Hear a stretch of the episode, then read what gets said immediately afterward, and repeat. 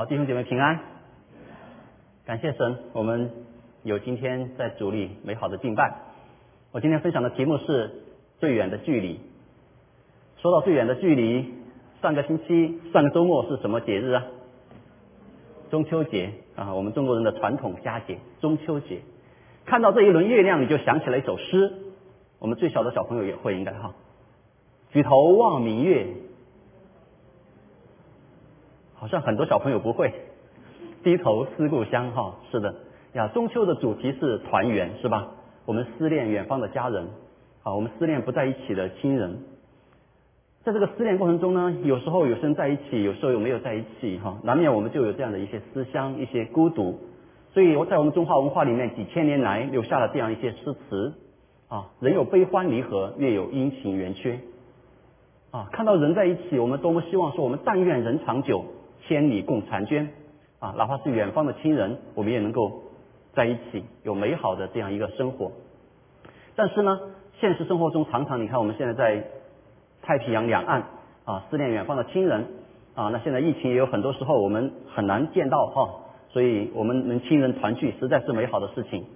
那李白在面临这样的处境呢，他感到实在是孤独，看到月亮已经圆了，但是人还没有圆，所以他有一首诗，他说。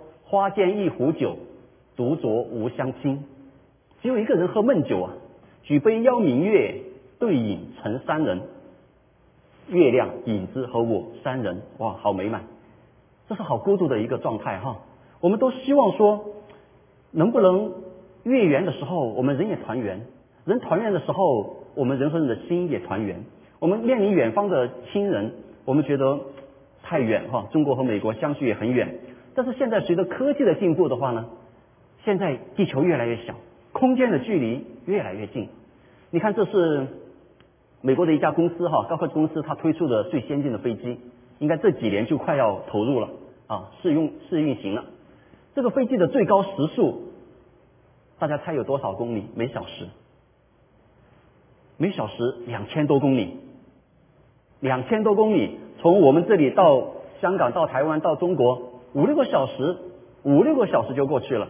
哦，你可以中午在这里，啊，这个 Cupertino 这边吃顿饭，吃顿午饭，然后晚上回去到中国啊，不管成都也好啊，哪里也好哈，吃宵夜是吧？这个空间的距离越来越短，这时候我们就要来问：那世界上最远的距离是什么呢？世界上最远的距离是什么呢？网上有句话还说的蛮贴切的哈。他说：“世上最远的距离不是天涯海角，而是面对面，心却不能在一起。面对面，心却不能在一起。我们看到有很多分别的时候，我们想在一起，但是在一起的时候呢，我们又发现心和心的在一起不是那么容易的事情。所以有人才说，分别盼望相见，相见不如怀念。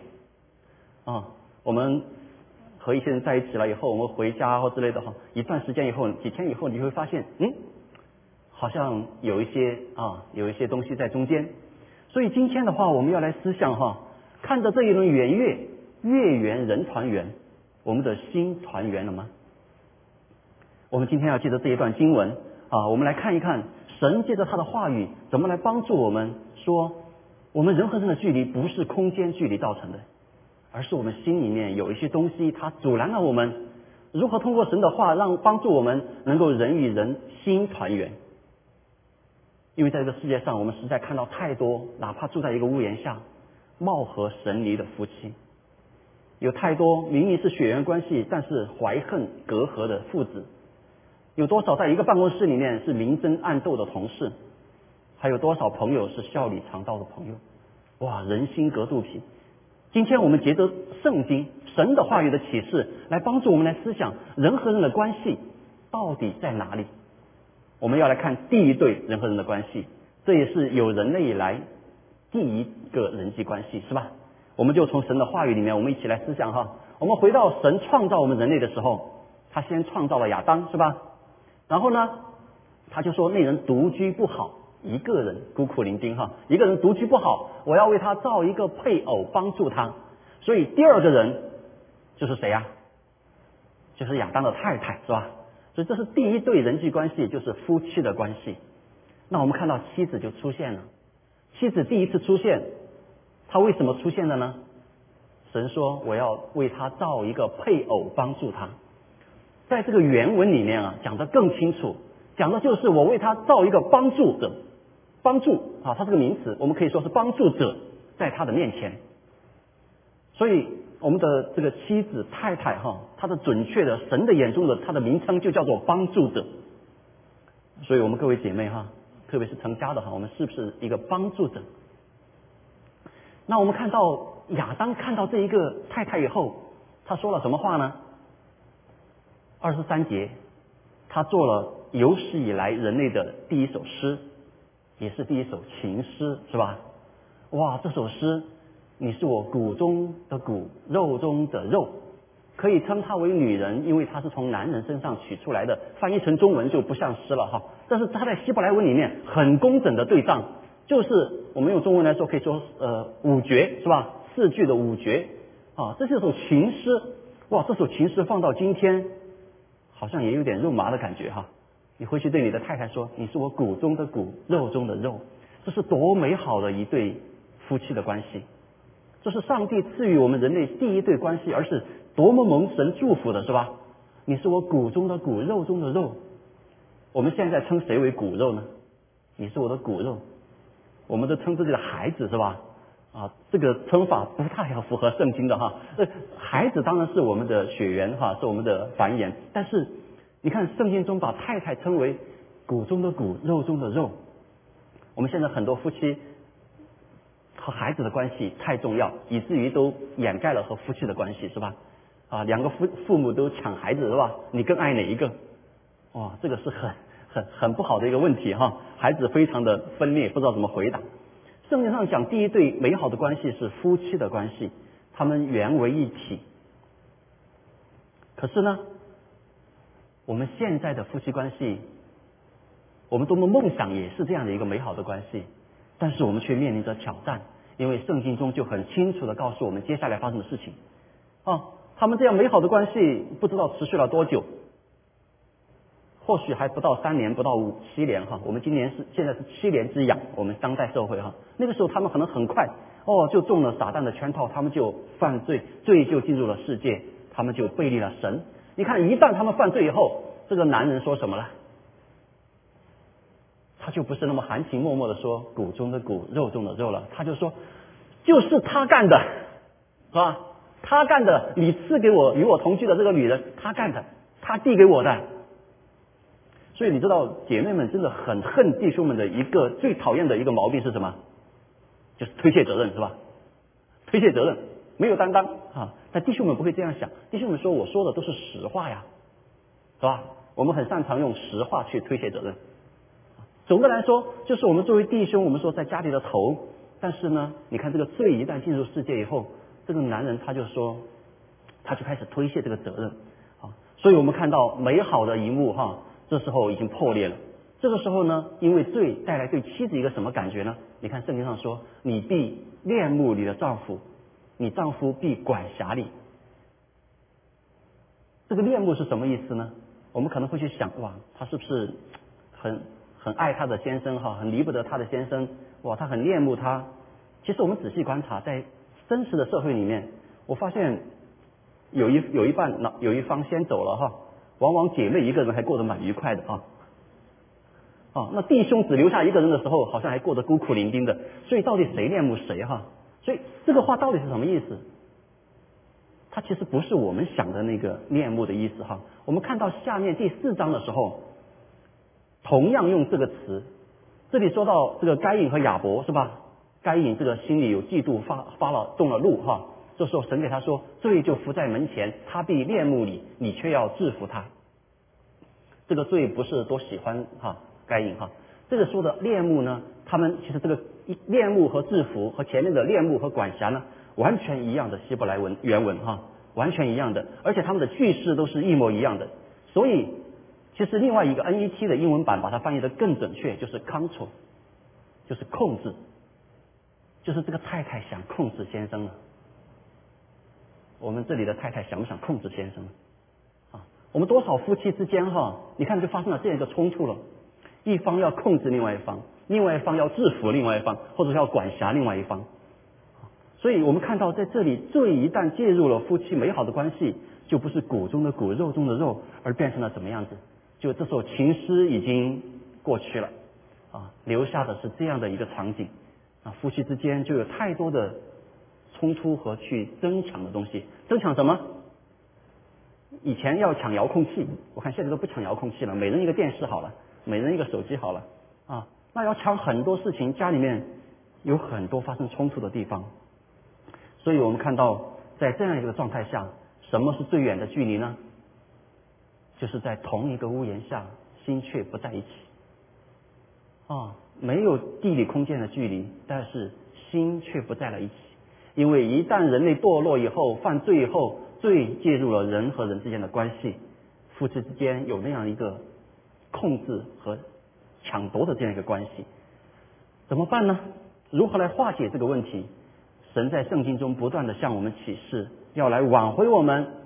所以到了新约的时候，神说：“你们做妻子的当顺服自己的丈夫，如同顺服主。”姐妹们可能听到这个话就不愉快了哈。这个经文实在是有时候是蛮挑战人的。我们都承认说神说的是对的，但是好像好难。嗯，我们想，其实心里也会想，凭什么是吧？啊，凭什么我要顺服他？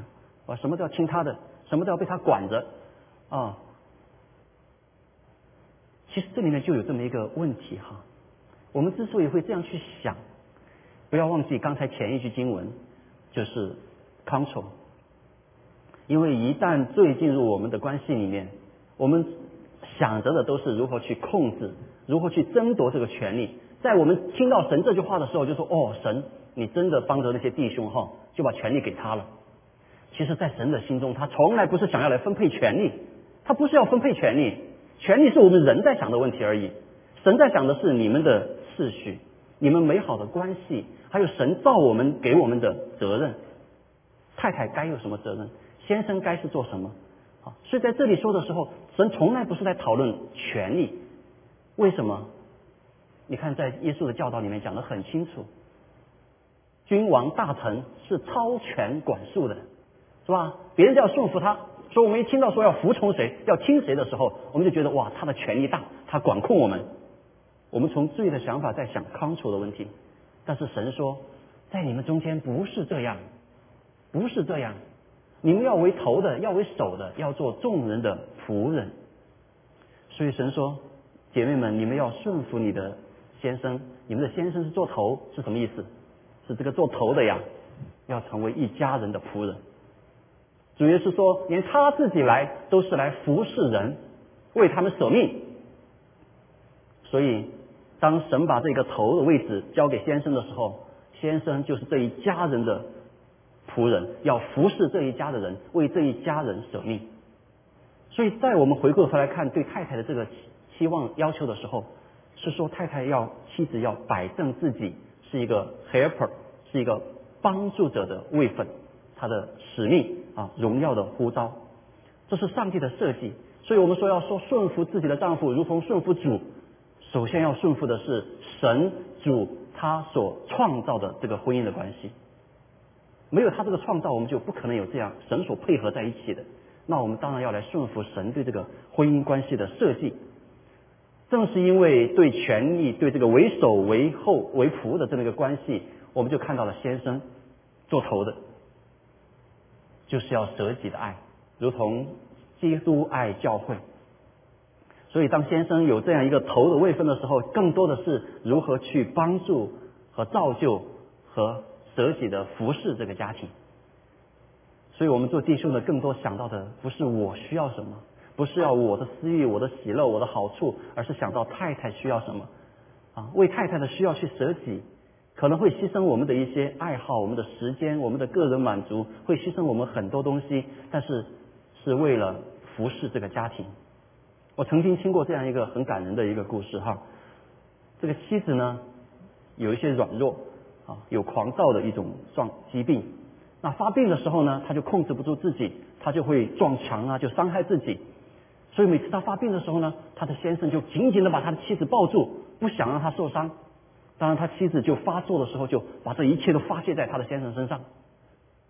所以，当这个发病之后，妻子恢复正常，看到他的先生身上青一块紫一块，就说，就心痛，就说你怎么不知道躲起来呢？这个先生说，如果我躲起来，那青一块紫一块的就是你了，我怎么舍得呢？这就是舍己的爱啊，舍己的爱。先生这时候他这个头是担当，是舍己，是牺牲，是保护。所以这样的一位先生，姐妹们要不要呢？所以我们看到神所设计的这样美好的一个夫妻关系啊，我们看到妻子如何顺服丈夫啊，成为一个美，成为一个有力的荣耀的一个帮助者。那丈夫呢，如何的来担当，来为一家人的需要，为妻子的需要来舍己，这是美好的一个关系。当然，我们听这两句经文或许听的比较多了，我们还是觉得不太容易做得出来哈。所以我们实话实说哈，不太容易做得出来，好难的。我想神的经文实在是很奥妙。其实不光在这两句经文上，我们再来看它的上文是什么。神的经文讲的很清楚，它的上文是什么？其实二十二节，二十二节这个顺服自己的丈夫，如同顺服主，在原文里面二十二节没有顺服这个字的，啊，在希腊文里面没有顺服这个字，这个字是沿沿用了二十一节里面那个彼此顺服，啊，它是从二十一节这个顺服这个词延续下来的这个含义，这个翻译是对的，啊，那二十一节这个顺服呢，它是一个分词，哈。它的主动词在哪里呢？在前面十八节，你们乃要被圣灵充满，这是主要的动词，这是主要的一个要求。然后下面呢，啊，用诗章、颂词、灵歌彼此对说，赞美主、感谢父神，还有彼此顺服，都是分词，都是这个被圣灵充满的分词。而这个分词表达什么意思呢？表达结果，结果。也就是说，我们能够顺服先生，我们先生能够舍己的爱妻子，是一个结果。原因是什么？原因是被圣灵充满，被圣灵充满。也就是说，如果我们没有被圣灵充满，那当然好难啊，是很难呢，因为我们都是罪人。只有在被圣灵充满的时候，你会觉得顺服你的先生、爱你的妻子是很 easy 的事情。这是神对你的感动。这是圣灵充满的一个体现，一个表象，一个结果。所以，当我们真的扪心自问说，神这句话我们要去顺服，我们要去顺服先生，我们要去爱妻子，我们觉得很难做得到的时候，我们更多要思想一下，圣灵在我们心中到底有多少？圣灵在心中的掌权有多少？我们那时候是被自己的血气所掌权，被自己的个人想法所充满，还是被神的圣灵所充满？所以。第一对关系哈，婚姻关系、夫妻关系，我们看到神对我们的祝福。若离开主耶稣，若没有圣灵在我们里面，我们不可能做得到顺服和舍己的爱。所以，我们今天还在婚姻中、关系中有这样挣扎的，我们更多到主面前，求主的圣灵充满我们。我们来看第二段关系，一个家庭有了夫妻，第二个关系是什么？就有了孩子，是吧？那就是亲子的关系，不管是我们在座的，我们和我们的父母的关系，或者说我们已经成为父母了，和我们的子女的关系，我们会发现亲子关系也真的是蛮有挑战的。那我在教会也是在周四，我们有个亲子教育加油站，啊，帮助很多很多的家庭，很多很多的父母，真的在亲子上也有蛮大的困扰，特别是当今这个时代，以前没有网络，没有手机，是吧？没有游戏。啊，以前孩子调皮，最多就跑到外面的泥水沟里面混一身泥回来，是吧？今天不一样了，打开手机，打开 iPad，打开他的网络，地狱的大门就打开了，罪恶就涌入我们的家庭，亲子关系何等的挑战。我们看到，实在看到有很多孩子也是背力啊，玩梗，那很多父母呢也是焦虑啊，然后在教训孩子中呢也是有血气啊，也有些不合适的话语和行为。啊，最后彼此伤害，大家都很后悔，所以亲子关系实在是一个非常大的挑战，在今天的时代。啊，我看到有这样的例子，和我们在座和有相比较相似的背景哈，在中国很优秀的学生来美国留学，一个高材生，从小成绩优秀，在外人眼中看都是非常出类拔萃的，从小的成绩数一数二，数二，在当地的城市是高考的状元，然后当时被北大录取了以后，然后就进入了美国的很著名的学府深造，这一切的背后我们都很羡慕，但是他的父母知道。这个孩子十几年前他就坚决毅然的不再回家过年，每次过年他就坚决不回家，然后在九年前他就拉黑了父母的所有联系方式，父母再也联系不上他。然后有一天呢，这个孩子在网上抛出来了一篇他的文章，长达一万多字，数算从小到大他对父母的怨恨。哇，你说这父母看到这样的状态？他的心怎么想？在上周过中秋节的时候，看着那轮月亮，他会怎么想？后来这个父母在网上回应他说：“他们多么盼望这个孩子回到他们的家中，重建和他们的关系。他们搬了很多家，父母很多次家，每次搬家都丢了很多东西。但是他孩子从小的小一个小手工画的一幅画，他们都保留着。”他说：“他们爱他们的儿子，他希望和他们重新的心在一起。所以我们看到什么是最远的距离呢？就是哪怕是血脉相传，心却越来越远。所以我们看到最实实在在的在我们的家庭里面造成多么令人痛心的这样的真实的例子。中秋月圆，有多少的人在其中煎熬？明明相爱，明明相亲。”但是却因着罪，因着心中的各样的怨恨，却没法心和心在一起。当然，刚才我讲那个例子或许有点极端一些，但是我们也知道，有多少的家庭，父子之间、父母和儿女的之间的关系，我们自己扪心自问是冷暖自知的。我们盼望来到神的面前，神的话教导我们说，我们做父母的，我们做儿女的应当怎么做呢？在主里要听从父母，这是理所当然的。在这里，在主里哈，在主里，我们有时候会说，好像是一个范围啊，不在主里，我们就不听父母的了。其实它还有另外一个含义，另外一个含义就是，我们在亲子教育的时候，我们给孩给家长们说，我们要把儿女带到主里，因为在主里他们会听从父母的。为什么呢？因为这是神给他们带应许的诫命。所以我们为最根本的解决办法，就是把我们的儿女带到主里面来。当然，首先我们做父母的要在主里，那他们会知道这是神给他们带应许的诫命。那我们做父母的呢，我们不要惹儿女的气，只要照着主的教训去警戒和养育他们。这句话对我们做儿父母的实在是提醒：不要惹儿女的气，而要照着主的教训。我们。我们中国也有这种传统思想，是吧？家长作风，是吧？做父母的是有权威的啊，是有呃，其实在这个经文的背景，犹太人的社会里面也是这样子的。那父母是生杀大权啊。那今天华人我们还是有这样的感觉哈。那所以呢，我们面对孩子的挑衅的时候，面对孩子的背离的时候，我们气不打一处来，是吧？我们真的有时候会有血气在里面啊，我们就会言语上控制上，那孩子女呢，敢怒不敢言，直到有一天。发生前面讲的那种案例，啊，实在是很大家都不愿意看到的一个结果，所以我们看到在这样的一个亲子关系里面，唯有照着主的教训，让父母和孩子都到主里面来，啊，所以我们弟兄姐妹的家庭，我们有孩子的，我们盼望每天都有家庭的祭坛，是吧？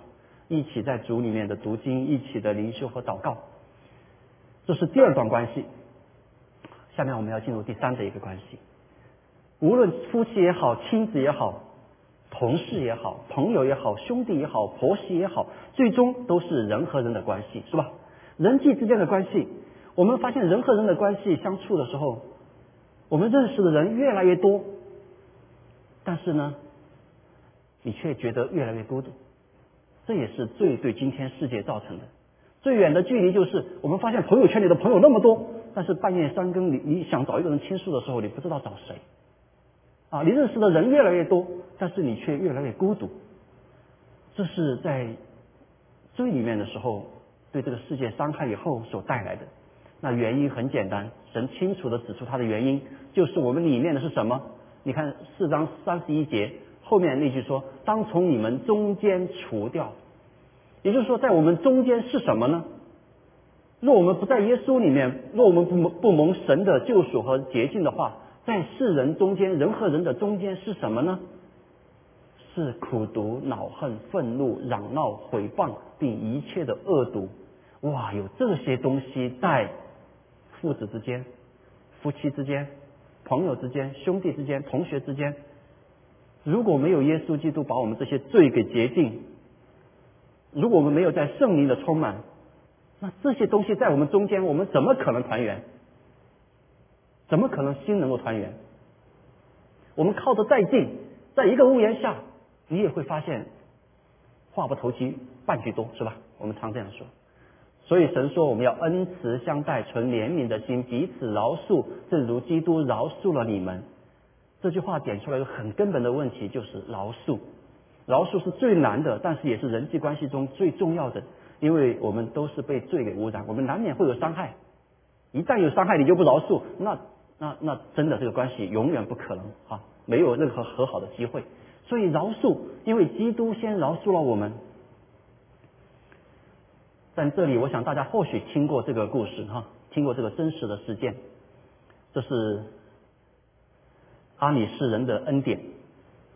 二零零六年啊，在滨州，一个枪手带枪闯进了一所学校，枪声之过之后，五个女孩遇难，另外五个女孩重伤。这个惨案震惊了当时的社会。这是一个阿米什人的社区。然而，更让世人震惊的是，就在当天，这个受害的家庭，他们竟然还派出受害者的家庭，他们还派出了代表去参加那个。因为那个凶手杀人以后他就自杀了，啊，受害者的家庭派出代表去参加这个凶手的葬礼，去安慰那个凶手的家人，说你们和我们一样都失去了你们的孩子，这实在是让人震惊。他们怎么这么快就饶恕了？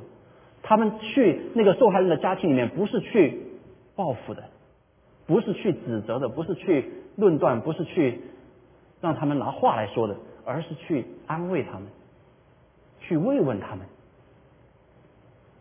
然后后来这个阿米斯人的社区还成立了个基金，来照顾这个自杀的凶手他留下的他的孩子和他的妻子。我们说这个这个饶恕是如何做到的呢？阿米斯人是基督徒的一个啊支派哈一个分派啊，那他们也是有这样的一个信仰，他们的信仰说，因为神已经饶恕了我们，而且他们的信仰只告诉他们说。我们都是罪人，因为耶稣基督饶恕了我们。所以当记者有人去问阿里斯人说：“你们怎么能饶恕呢？”阿里斯人说：“饶恕并不代表遗忘，并不是我们就当它不存在，也并不意味着赦免，而是说我在永恒里并不会去定他们的罪，因为这不是我们的事，而是上帝的事。我们能做的就是遵循神的教导。”他们很清楚知道神掌权。他们说，如果我们仍然坚持在伤害之后带来的愤怒和怨恨里面，只能让我们中了撒旦的诡计。这是我们第二次被伤害，而那样的话，我们是唯一受惩罚的人。所以这些话借着神的真理，让我们彰显了伤害和饶恕的这个真相。如果我们不饶恕，我们还在伤害里面，那就是第二次的伤害。如果我们没有饶恕，就没有永远的真正的治愈。所以，当神想要说让我们说要饶恕的时候，不是给我们一个很难的要求，不是说我哇你一定要去这样做，否则你真是要要要逼上这个哈，逼我们去做一件很难的事情，而是神的一个祝福，神的一个释放，因为神要医治我们，而医治我们最根本的就是饶恕。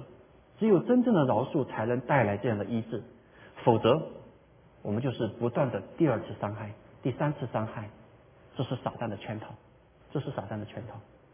所以，我们看到人际关系里面，刚才主耶稣告诉我们说，要饶恕，恩慈相待，彼此饶恕，正如基督饶恕了我们。而要饶恕的是什么？就是前面那些苦毒、伤害、愤怒、纷争啊，那些东西不好的东西对我们的伤害，我们要饶恕。然而，如何饶恕呢？以阿米什人的拍成一个电影叫《阿米什人的恩典》，因为他们享受了神的恩典，他们也因着神的这样的一个坚定的信仰，他们可以去胜过撒旦的圈套。所以，当我们用这一幅画来比喻的话，就像一棵树一样。我们说，我们看到的夫妻关系、亲子关系、人与人的关系、人际关系，就像这棵树上面的花繁叶茂。但是有时候呢，有些树枝出问题了，原因是什么？原因是树根底下出问题了，是吧？而树根底下呢，就是和神的关系。刚才我们讲了，要圣灵充满，要在主里面啊，要靠着主耶稣基督的饶恕。我们若与神的关系破裂了的话，那上面的破裂是迟早的，哪怕你也用一些修补的方法，你去把一些假的花也挂在你的树枝上，好像表面上看起来貌离却神呃貌合神离，因为你底下和神的关系破裂了，人际关系迟早要出问题，出了问题怎么办？如果没有神的帮助，你就只有封闭自己，你就只有远离人群，你就只有戴上面具。所以为什么我们一定要参加团契，一定要在？现场来参加组织聚会，和弟兄姐妹在一起，因为神要带领我们修复和人的关系，这也要让我们必须要修复和神的关系。而人和神的关系的破裂，不是我们今天的事情，是从亚当夏娃的时候，我们又回到了经文的最开始，创世纪，他们犯罪以后，你看他们做什么？他们就藏起来了，他们就躲避神，他们和神的关系就破裂了。他们看到神，他们害怕。犯罪的人是这样子哈，醉酒我们就害怕，我们就藏起来了。所以与神的关系一破裂，人类几千年来夫妻、亲子、人与人的关系都是如此。怎么办？如何去和神和好？如何去重建与神的关系？耶稣说没有别的路，没有别的路。他说若不借着耶稣，就没有人能到父。那里去，没有第二条道路。耶稣说：“我就是道路、真理和生命。”所以，我们只有到主里面，只有到主里面，我们和神之间的这个鸿沟、这个分离，靠着耶稣基督与神和好。所以，今天的经文在哥罗西书里面讲的很清楚：既然借着他在十字架上所流的血成就了和平，便借着他叫万有、万有。无论是地上的、天上的，都与自己和好。这一段有很多代名词，可能我们有时候会误会，所以我想把它加一个括号，把它清晰表明出来。这个他是指的谁？这个自己指的是谁？所以我想这样子更清楚。我们可不可以一起来读这一段经文？哥罗西书一章二十节到二十二节。七，既然借着基督在十字架上所流的血成就了和平，便借着基督。叫万有，无论是地上的、天上的，都与神和好了。我们从前与神隔绝，因着恶行，心里与神为敌。但如今神借着基督的肉身受死，叫我们与神和好，都成了圣洁，没有瑕疵，无可责备，把我们带引到神面前，把你们换成我们。我们来读哈，把这个他自己我们换成基督，换成神，我们更清楚知道，因着基督在十字架上的宝血，我们可以与神和好了。大家知不知道，在这个内华达州有一个火人节，在这个旷野上啊，每年会有这个节日的时候呢，会有一个雕雕雕像，好，这是其中的一个雕像，你看到什么？看到两个背对着背、冰冷的钢筋人，他们的里面呢，有两个渴望和好团圆的孩子。这个雕塑真的是反映我们人真实的一种状态。我们外表像钢筋一样坚硬和冷冰冰的，因着罪破裂，但是我们的内心里面呢，充满了与人和好、与人有爱的连接，有多少父子有隔阂的迫切的盼望能够和好在一起，有夫妻的迫切的盼望能够修复在一起，这反映了一个真实的一个状态，这也是神的心意。神就是差派耶稣基督来为我们破碎我们的钢筋，让我们洗去我们的罪恶，能够靠着主重新和好，重新合一。所以最后，我想上周是中秋节，在中秋节的时候呢，我们的大词人哈苏轼，他写了这样一首诗，他说：“暮云收尽溢清寒，银汉无声转玉盘。此生此夜不长好，明月明年何处看？”很美哈，写的很美。此生此夜若不和好，若不长好。明年明月何处看？我们今天能在一起，但是月有阴晴圆缺，他的意思都不长好。那明年怎么办呢？所以呃，允请允许我把最后两句呢，我们改几个字：此生此刻不和好，明月明年何处盼？弟兄姐妹，还有各位朋友，或许我们今年的中秋节，因为各样的原因，我们还是有隔阂，还是有距离，但是。我们盼望说，此生此刻，在今天，在现在，我们听到这样的话语，听到神的信息的时候，我们若此生此刻不靠着耶稣基督和好，明月明年何处盼？所以最后，我们盼望，盼望最远的距离应该是什么距离？应该是你和罪的距离，而最近的距离应该是什么距离？应该是我们和神的距离。我们一起来祷告，天父，我们谢谢你，谢谢你知道我们的处境，知道我们在罪恶里面那样的一个挣扎，知道我们在破碎、在分离中那样的一种伤害。你爱我们，你就自己把耶稣基督赐给了我们，为我们死在十字架上。你为了要让我们因着耶稣基督。先与神和好，洗去我们的罪，挪去这样的阻拦，让我们与神和好。当我们在主里的时候，当圣灵充满我们，帮助我们以恩慈相待，彼此饶恕，我们与我们的家人、与我们的同事、朋友、弟兄姐妹，与我们在生命中相遇的每一个人，我们靠着主的爱，有这样一个和好的关系。主要是我们盼望你抓住我们，我们要渴慕于你是最近的关系，最近的距离，也帮助我们与罪是最远的距离。主耶稣帮助我们，每天都在你的爱里面，帮助我们有这样的圣灵给我们的能力，去与我们所爱的人和好。谢谢主耶稣。听我们这样的祷告，奉靠主耶稣基督的圣名，阿门。